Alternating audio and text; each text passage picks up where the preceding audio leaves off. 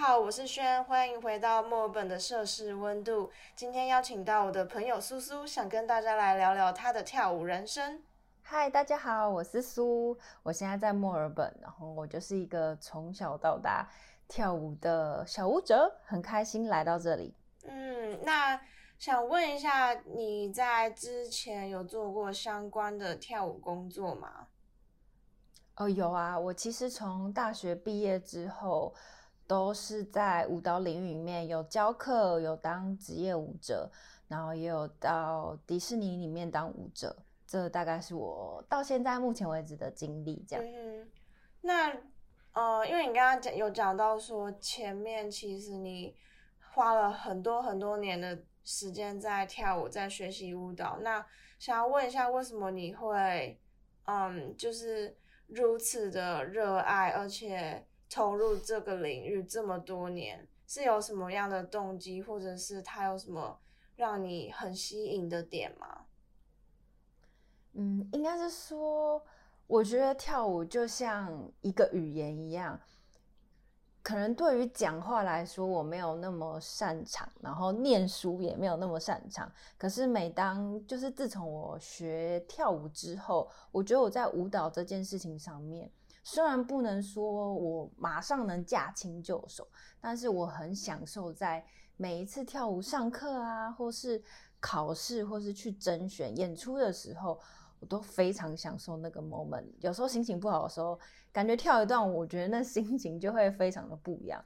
所以，我觉得这个点能让我，就是因为这样能让我深爱很久这件事情。嗯，因为我觉得偏怎么说，就是比较偏没有那么学科类的东西，都会像是一种语言。就譬如说一幅画，或者是。一个一张照片，或者是音乐，也可以说是一种语言，就是它有很可以感受到不一样的温度啦。对，没错，因为我会觉得肢体语言就算就是一种很算是在语言里面还蛮明显可以看出来的东西。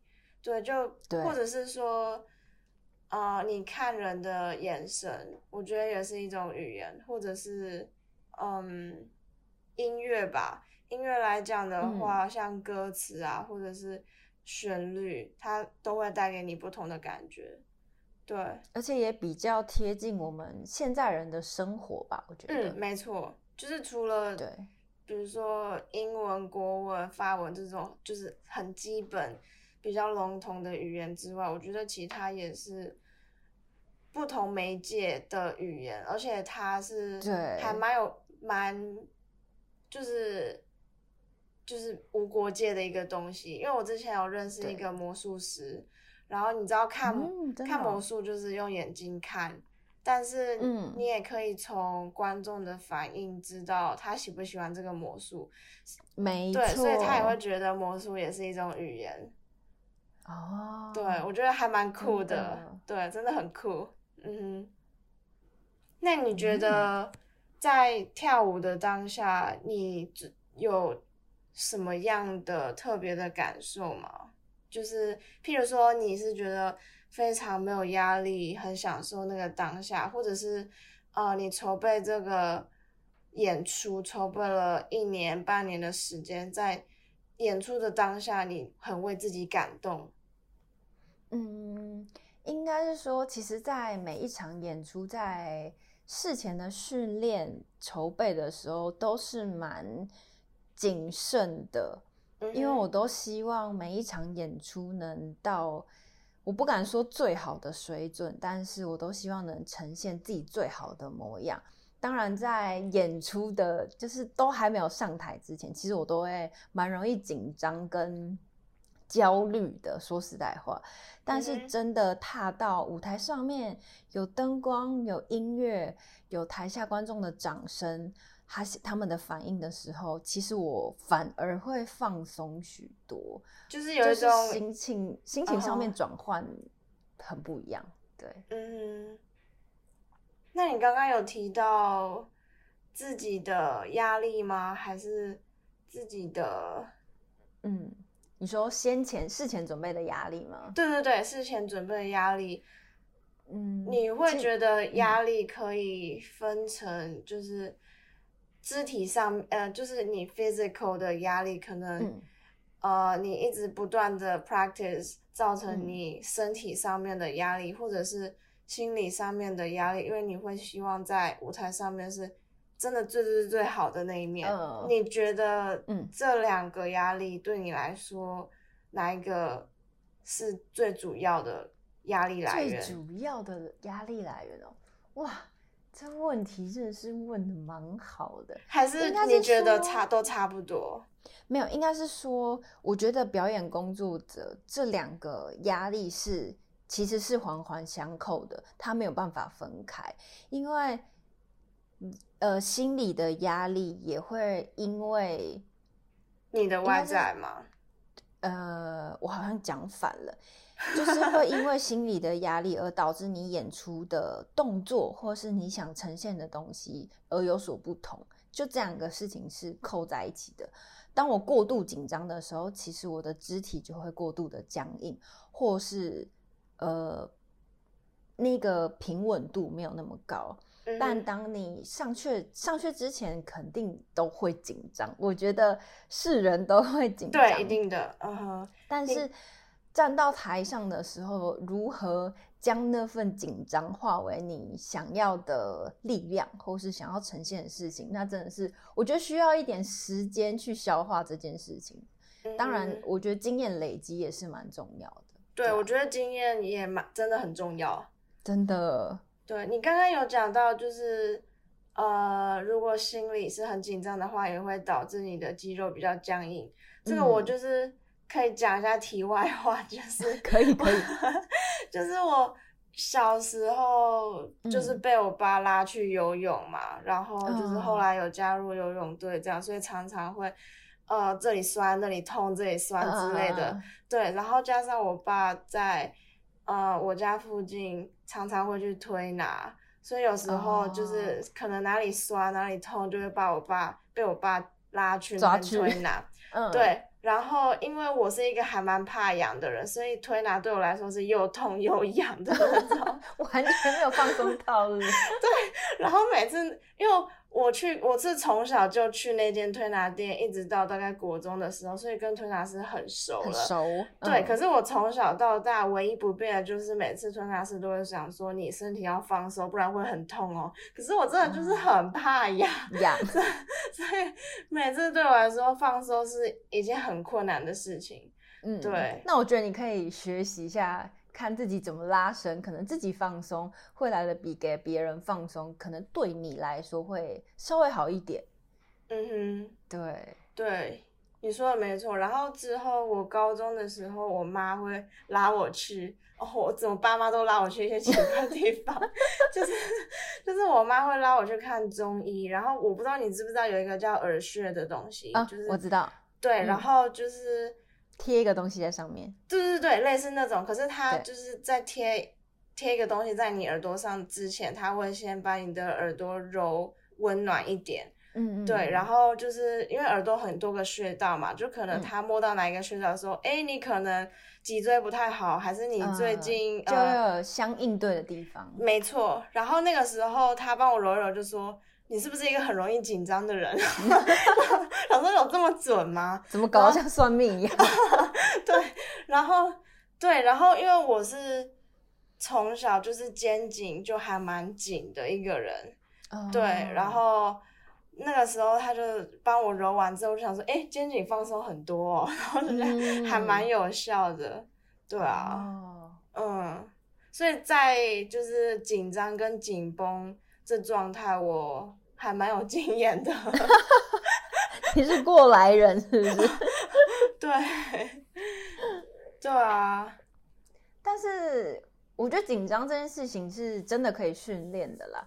没错，是经验累积久了，你会知道你要怎么好好消化你自己内心的紧张，或是如何与他和平相处，应该是这么说。因为紧张，我相信。到年纪大了，你今天突然去做一件你很不熟悉的事情，肯定会紧张的。只是你要怎么跟他和平相处，就是我们这一辈子的课题，应该是这样讲。嗯，对啊，对，任何对任何事应该差不多都是这个样子。嗯，真的。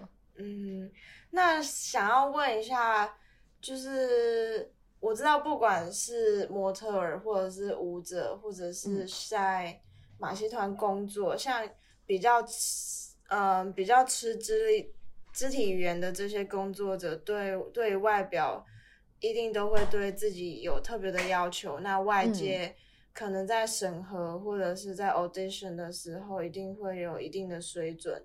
那你觉得在这方面对你来说有曾经受到什么样的打击，或者是你对这方面的有什么想法吗？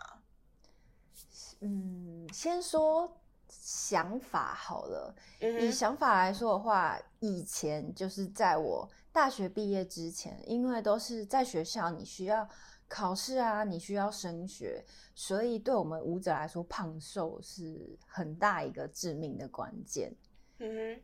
所以在大学之前，我就是一个不停不停减肥的人。而且，其实扣除我们自己到底要不要减肥之余，学校因为我都是念舞蹈系上来的，老师其实在这一块也蛮要求的，也都会叮咛我们，就是不可以过胖。因为毕竟女生其实大概国中就算我们的生长期了。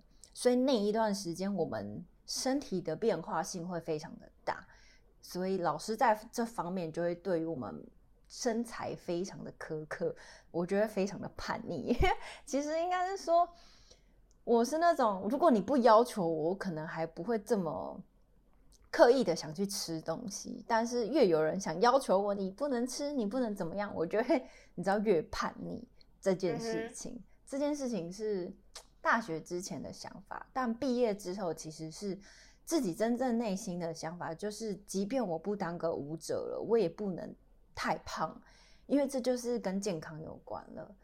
所以对这件事情，我就会稍微用不一样的思维去想这件事情，也会让自己一直保持在差不多的公斤数或是身材看起来嗯差不多的范围就可以了，不会让对自己过度的苛刻了。对，嗯，那如果是就是不好的经验或是难过处，就是我记得以前有一次是，好像是我高中的时候，然后在演出，然后每一场演出之前都需要有一个走位彩排，嗯，然后我刚好是呃某一支舞的算主角吧，我跟另外一个男生跳双人，所以整个场上只有我们两个人。然后老师就在台下拿着拿着麦克风，会比如说会跟我们说：“哎，你现在要走到右舞台的哪里啊？左舞台的哪里什么的。”然后老师突然说：“天哪，你真的是我看过最胖的女主角了！”真的假的？我真真的，但其实当下那些我其实蛮想笑的，就是因为他是一个开玩笑的语气嘛。对他老师其实是在开玩笑，因为我当下其实那时候我挺紧张的。就是连彩排我都蛮紧张的，但是老师虽然讲这句话，嗯，一语双关吧，就是他真的觉得我胖，但是他也希望我一他讲这件事情也能让我稍微心情放松一点，对吧？但也不算太大的打击啦，也是蛮谢谢那个老师，因为他也很认真、很用心的在教我跟对我，所以。我还蛮 对这件事情蛮印象深刻的，对啊，嗯哼，嗯，那如果说，等一下我要问什么？就是如果说，嗯，如果现在回到你在学生时代，就是被老师很要求体态跟体重的那个年代，如果说除了舞蹈班。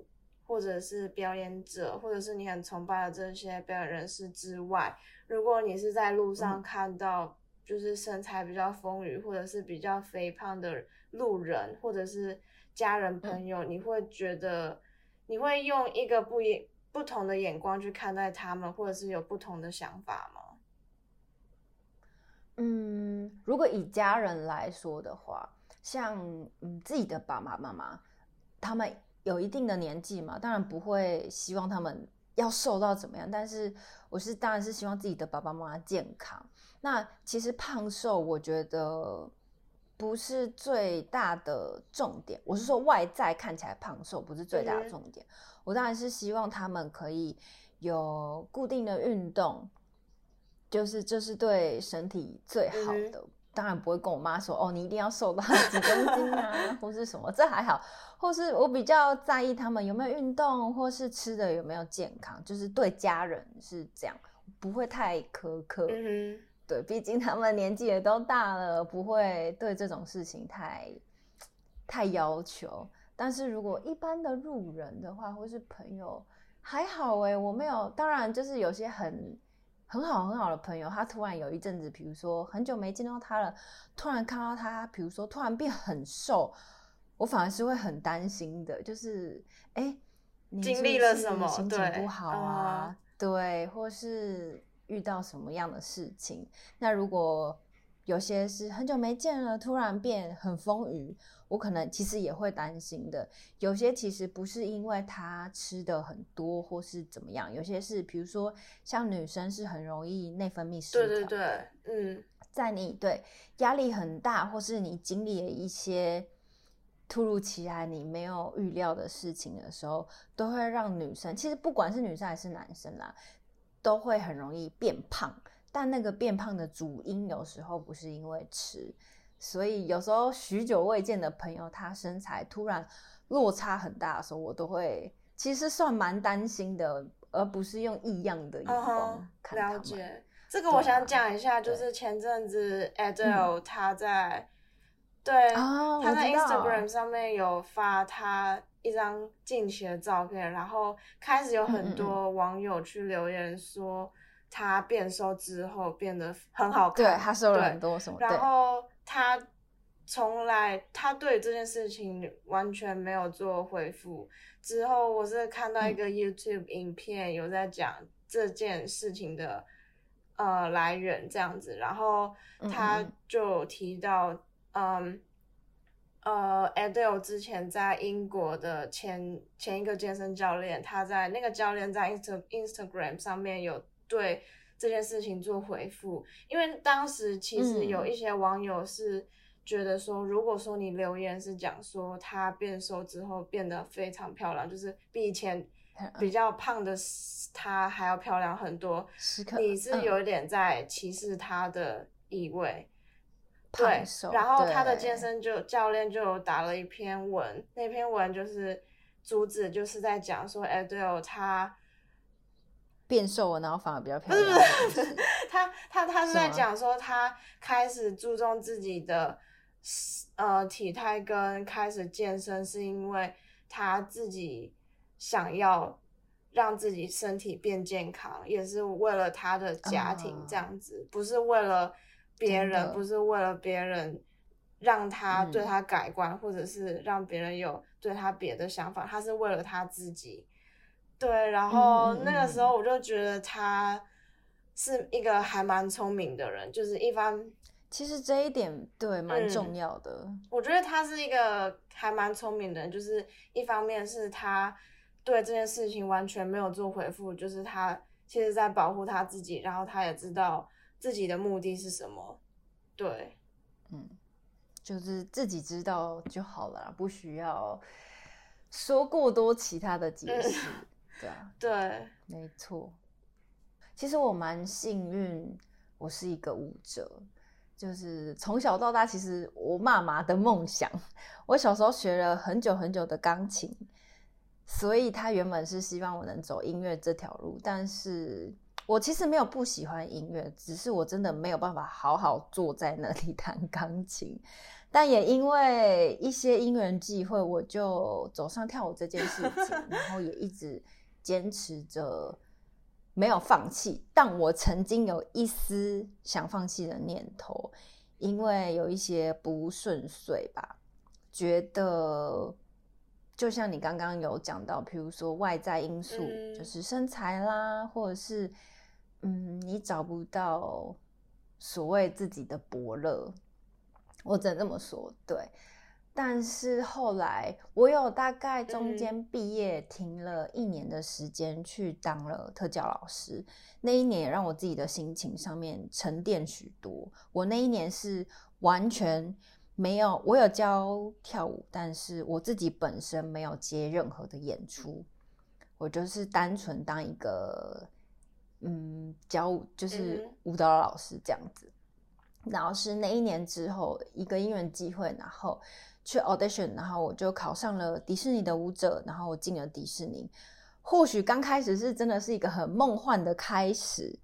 就觉得哇，就是是一个你知道童话仙境，但进去了里面也让我真的感觉到，嗯，也因为里面的舞者都是各地来的人，比如说有菲律宾人啦、美国人啦、澳洲人，就是不同国家的人。那每一个国家对舞蹈。喜欢舞蹈的感觉跟给他的定义都不一样，而让我又更喜欢舞蹈这件事情。以前太 focus 在外在这件事情，比如说大家会觉得哇，他腿举到一百八嘞，好厉害哦，这样才是好的舞者。但对于他们来说，其实自信完完全全的大于你腿能举到一百八这件事情，或者是你享受跳舞的当下，远来的比。你能转一百圈来的更享受，我觉得这件事情才是最重要的，对啊，所以跳舞对我来说，嗯，虽然年纪越来越大，当然知道就是当职业舞者，以前都会以当职业舞者当第一的梦想。其实我说老实话，我也实现了我自己这个梦想，我也当了大概将近五年的职业舞者，我靠只演出。来赚自己的钱收入，对。但是我知道这件事情没有办法做一辈子。我觉得老天对我很好，给我这五年的时间当了很棒很棒的职业舞者。或许大家觉得时间很短，因为你像你想想看，如果像比如说当老师，学校老师你可以当一辈子；当公务人员你可以当一辈子。或者是其他的事情可以做非常的久，但当职业舞者或许没有办法走很长一段时间，但短短的这几年就可以让我的回忆跟记忆留停留在那很美的时候，我觉得是一辈子很棒的记忆，对啊，嗯，没错啊，有点感人吗？有点感人。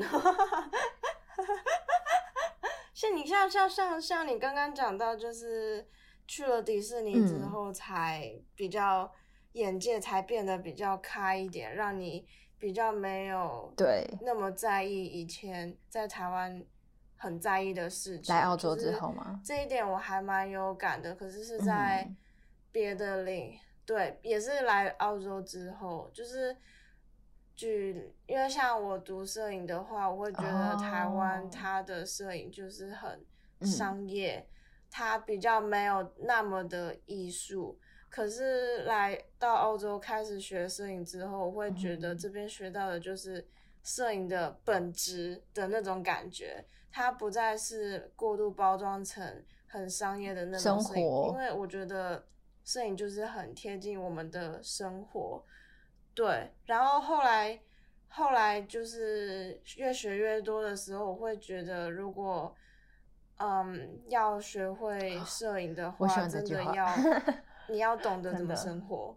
对，对 我，我我自己觉得是这个样子，所以我相信是在不同领域上面都会有相同的想法，就是你。